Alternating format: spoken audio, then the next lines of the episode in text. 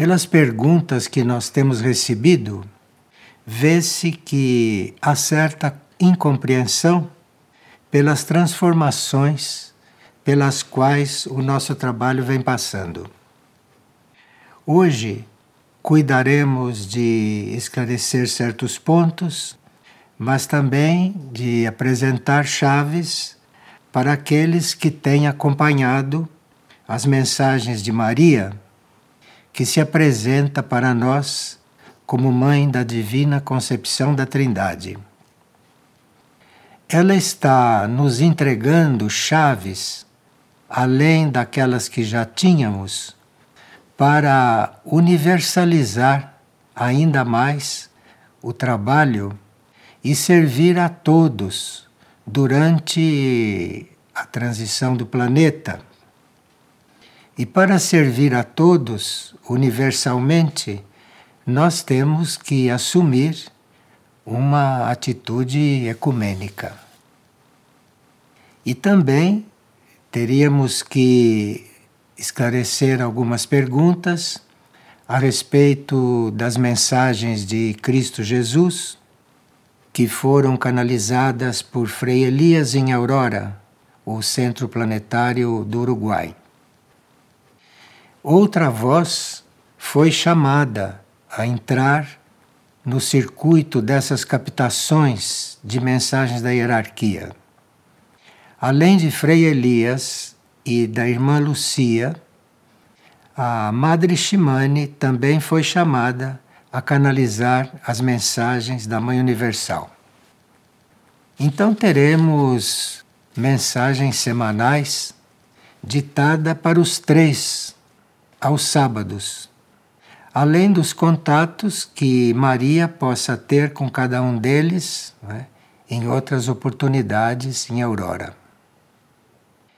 Sabemos que Maria comunicou-se extensamente já no século XVII, na Espanha, tendo como canal a irmã Maria de Ágreda, da Ordem da Imaculada Conceição, que tem mosteiro aqui no Brasil, no estado do Paraná, que se incumbiu da tradução para o português de quatro volumes sobre a vida da Virgem Maria que nos evangelhos se apresenta muito resumida. E sabemos também que no século XVIII, Ana Catarina Emmerich, na Alemanha, canalizou toda a paixão de Jesus de forma detalhada, contendo elementos históricos que também não aparecem nos evangelhos. O livro sobre a dolorosa paixão de Jesus tornou-se um filme famoso, Paixão de Cristo. A edição do livro em língua portuguesa, esse precioso livro, pode ser encontrada em Portugal. Foi editado em Portugal.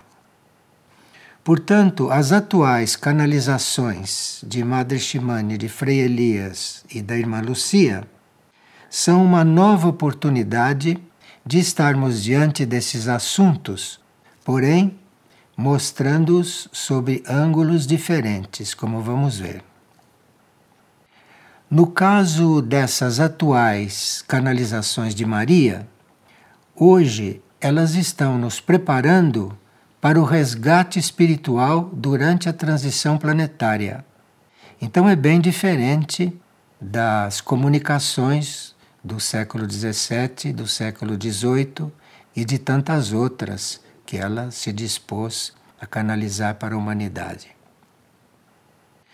A transição planetária já teve início bem claramente e nós estamos sentindo já a presença desses movimentos, por enquanto internos, no nosso ser psíquico, no nosso interior, principalmente.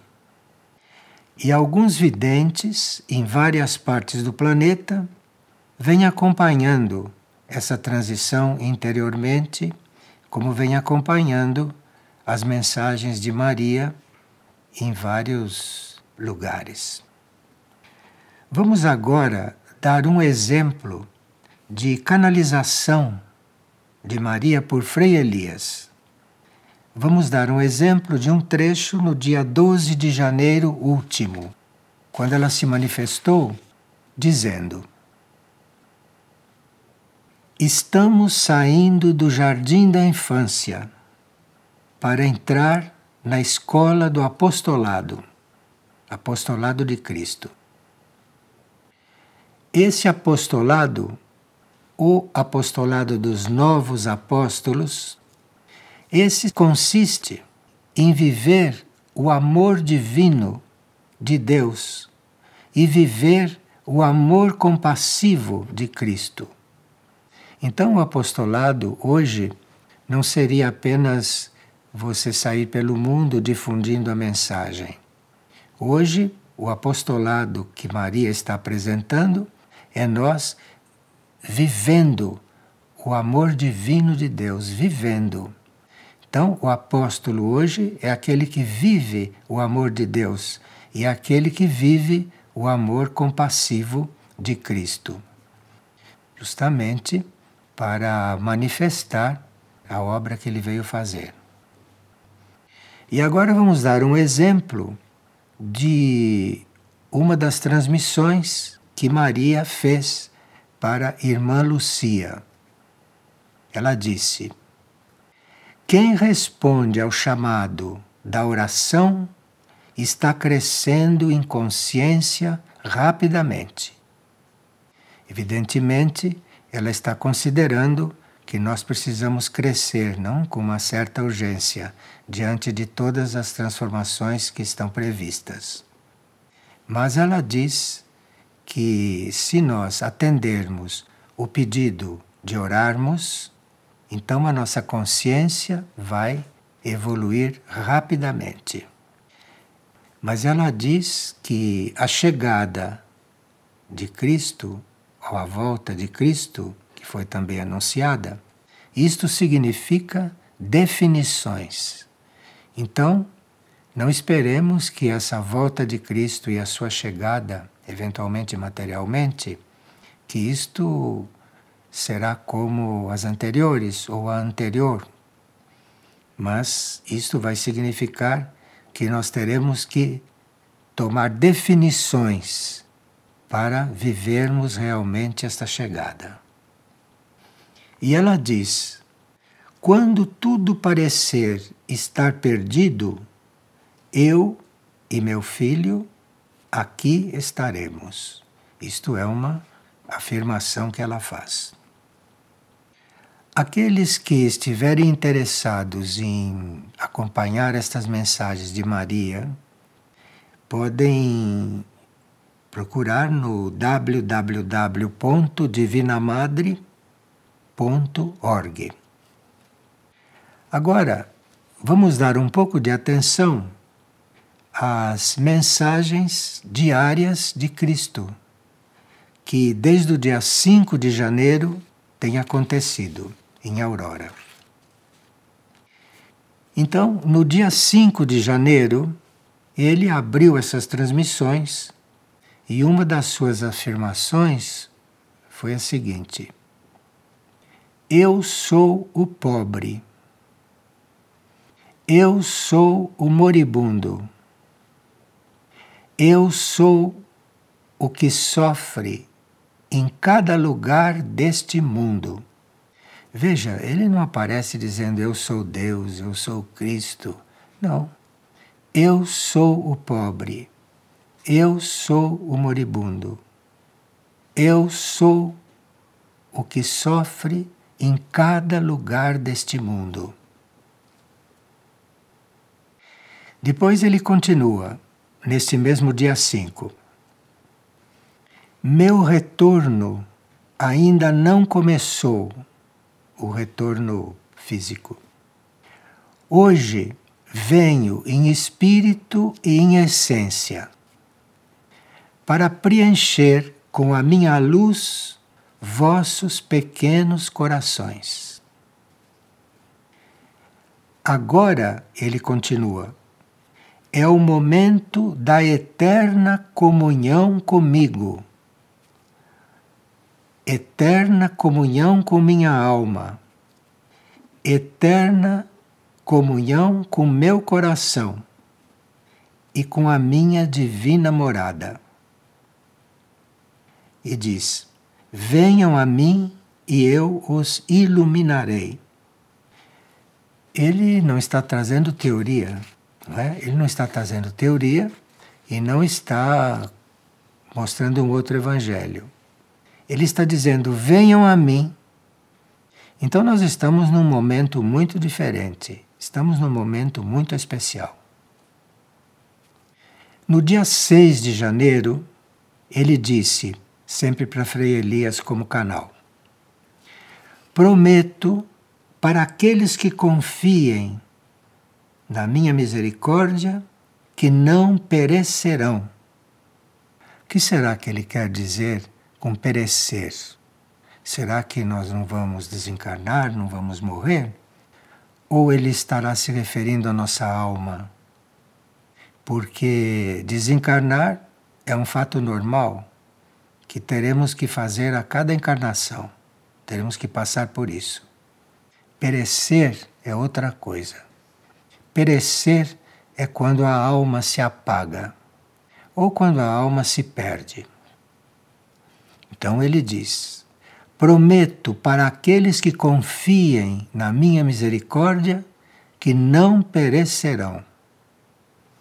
Isso nos faz pensar que qualquer ser que confie nele não vai perecer. Ele não fala mais de seres perfeitos, seres que se livraram dos pecados, seres que não erram, santos. Não. Ele diz: seres que confiem em mim não perecerão. É muito importante isto hoje. E depois continua: permitam que meus raios, minhas energias, entrem em seus seres, para que minha fonte possa ser visível para os que estão cegos e para aqueles que não me veem. Então, mesmo aqueles que não estão vendo nada disso, ou mesmo aqueles que estão cegos, os seus raios estão penetrando. E ele diz: não deixem que o mundo os envolva. Essa é a condição. Você não precisa ser desta ou daquela seita, você não precisa ter esta ou aquela religião. Não deixe que o mundo os envolva. Veja a condição. Talvez seja um pouco mais difícil do que ter uma religião. Mas não deixem que o mundo os envolva. Sinal que este mundo não vai acabar bem.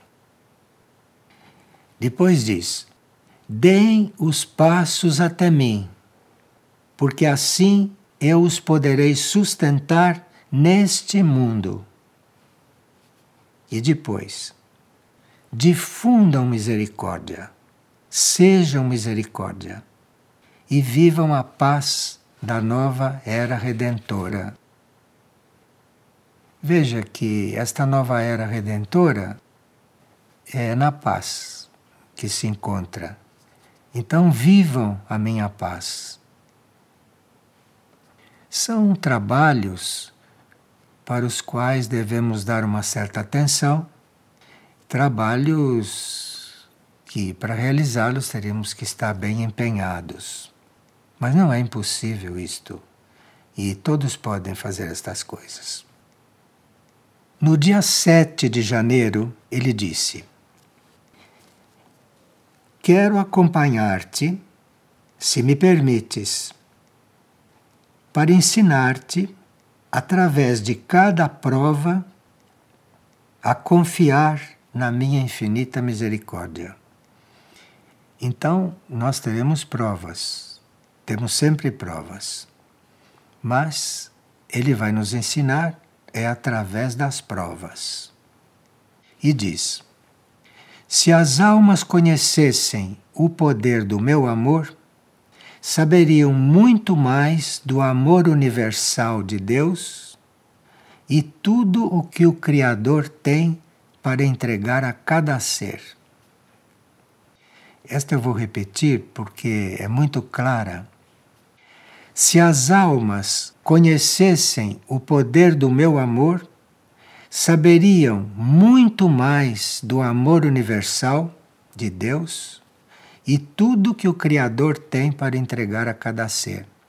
Quer dizer, ele está se colocando como um intermediário, não?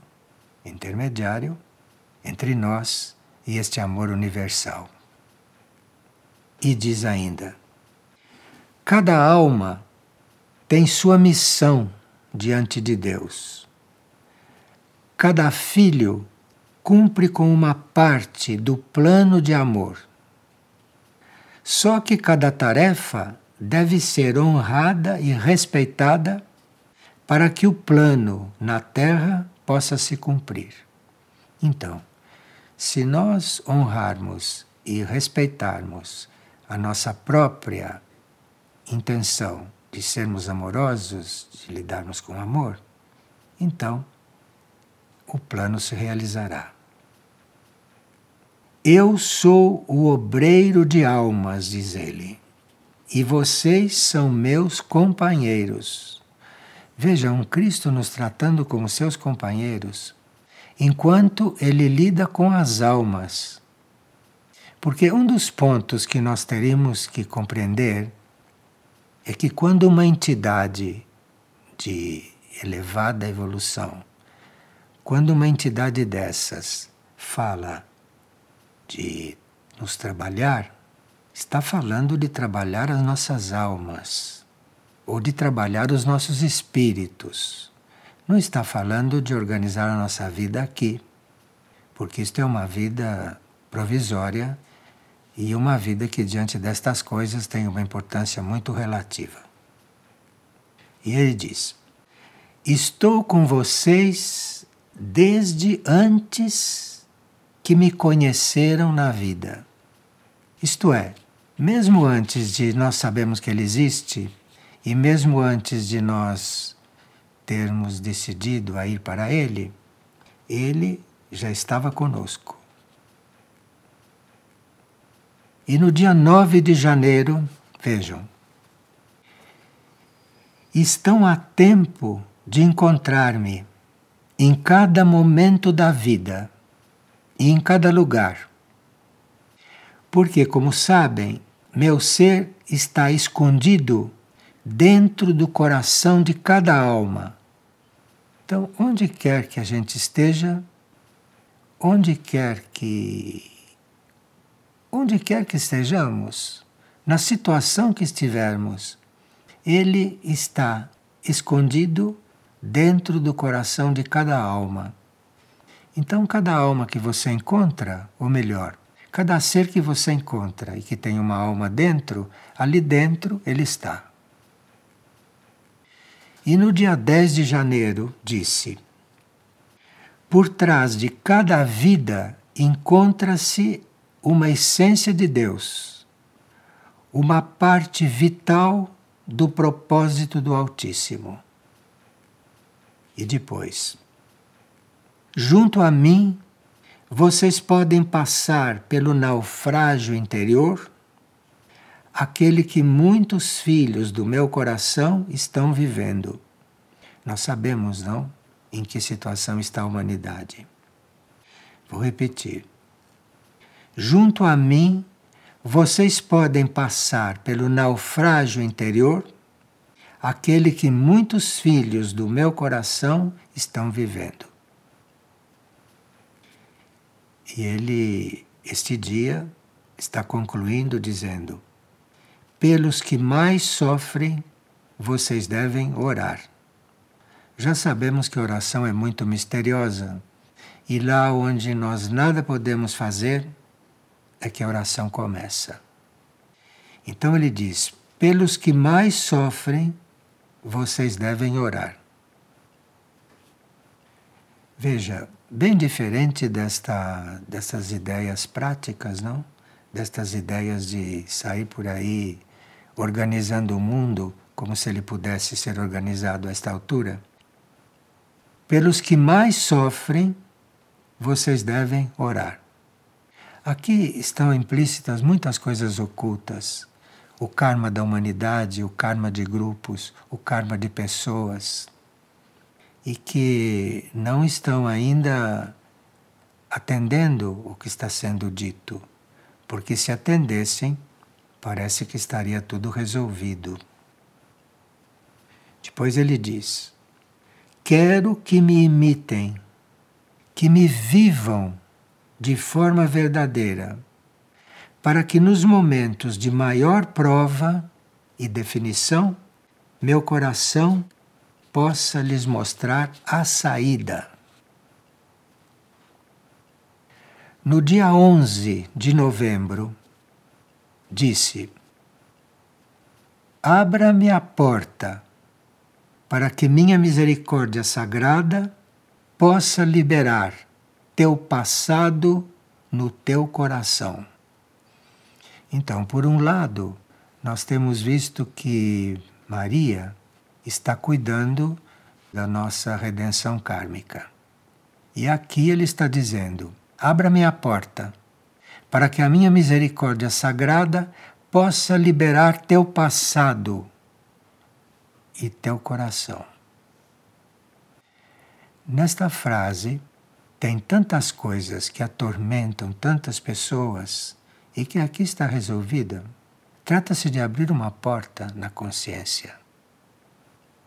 E depois diz, sempre no dia 11: Fica em mim, para que eu possa ficar em ti. Porque não nos obriga. Fica em mim, para que eu possa ficar em ti.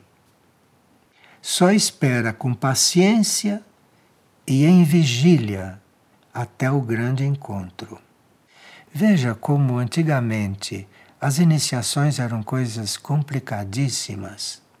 E aqui, essas expansões de consciência estão sendo oferecidas assim para nós todos. E como vivemos numa era de síntese, ele está sintetizando bem as coisas. Está mesmo sendo a síntese, veja. Fica em mim, para que eu possa ficar em ti. Só espera com paciência e em vigília e desperto o grande momento. Depois diz: Sei que tens medo de olhar-me e até de encontrar-me por causa da tua pequena vida. Sim, porque nós sabemos se nós o encontrarmos, a nossa vida vai ser outra. Mas ele diz que isto nos dá medo. Sei que tens medo de olhar-me e até de encontrar-me por causa da tua pequena vida. Agora aguarda, só espera-me, porque estou chegando a cada ser. Está chegando em todos nós. E diz: Quero fazer-te nascer para a vida eterna. Vida eterna é aquela vida, aquela consciência onde não há presente, nem passado nem futuro. Vida eterna. Nós não podemos conceber isto mentalmente.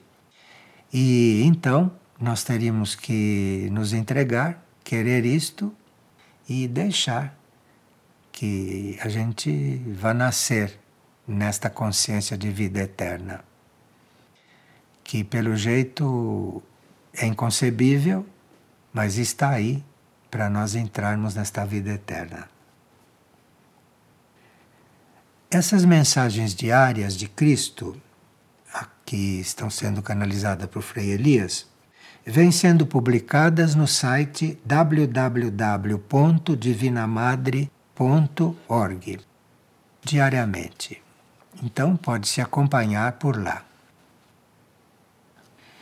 Perguntaram no dia 12 de janeiro, o que Cristo queria dizer com o termo esposas dele.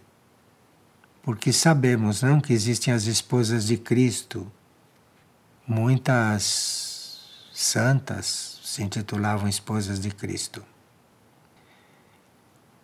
Ele quer dizer as suas esposas espirituais, as almas que honraram o seu coração e o seu amor.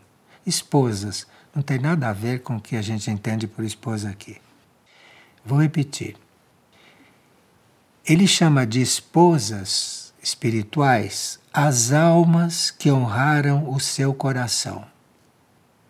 E chama de sagrados servos os que caminham na sua direção para encontrá-lo na oração ou na comunhão com ele.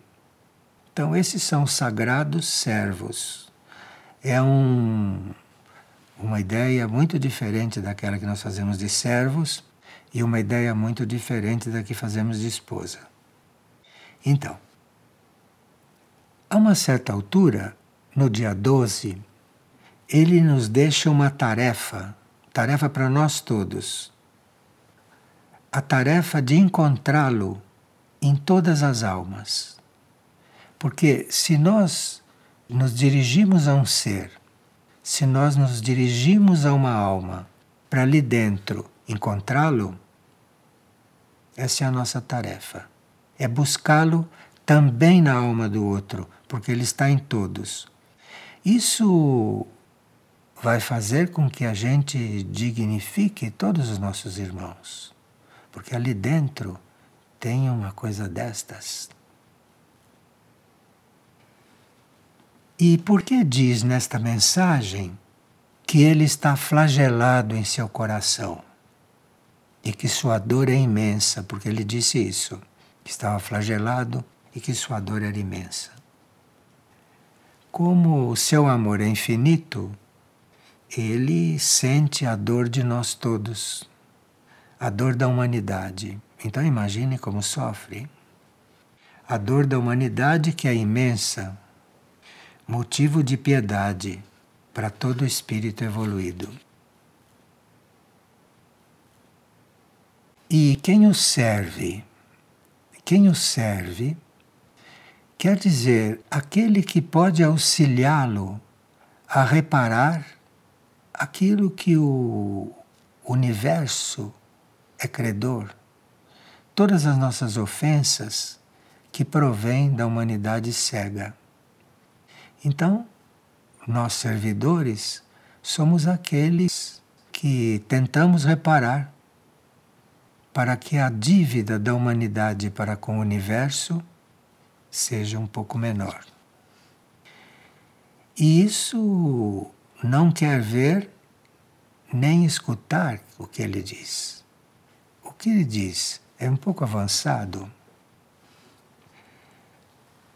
Para escutá-lo, para ter a vontade de escutá-lo, para decidir escutá-lo, tendo uma ideia do que vai acontecer, é preciso que nós estejamos libertos de nós mesmos, diz ele.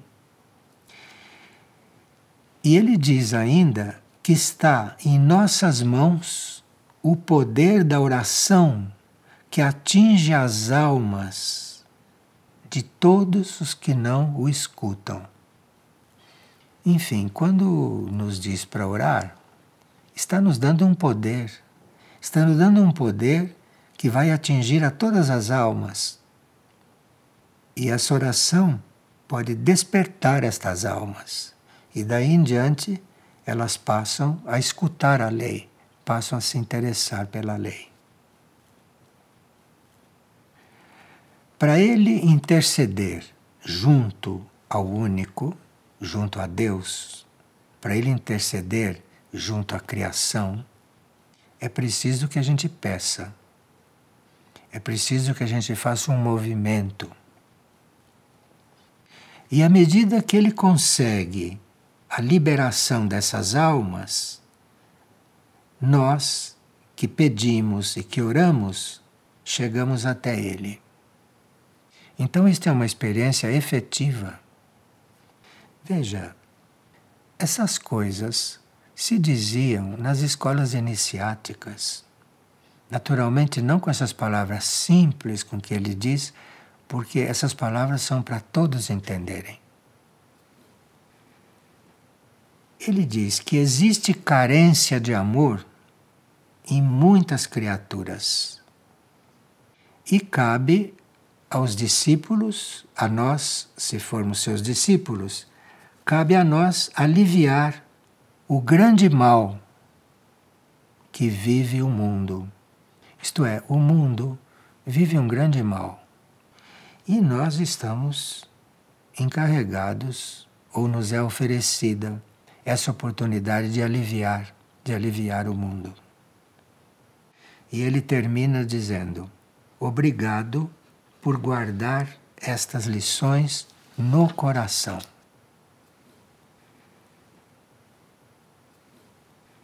Se nós, como almas, nos abrirmos a isso, ele pode nos liberar de qualquer mal que nos engane e que nos perturbe. Isso disse no dia 13. Que se nós, como almas, nos abrirmos a isso, ele pode nos liberar de qualquer mal que nos engane e nos perturbe. Como neste momento a obra das forças involutivas, das forças contrárias, está se tornando incontrolável para as almas, para muitas almas. Então, do alto vem essa misericórdia tão claramente e que só nos cabe aceitar para resgatar e amparar tudo o que vive sobre a terra. Aí ele diz: Abrir a porta do nosso interior significa desatar os nós que controlam a própria vida e que impedem o caminho para a luz. Cristo então nos convida a caminhar, palavras dele, apesar dos grandes abismos que existem dos nossos dois lados.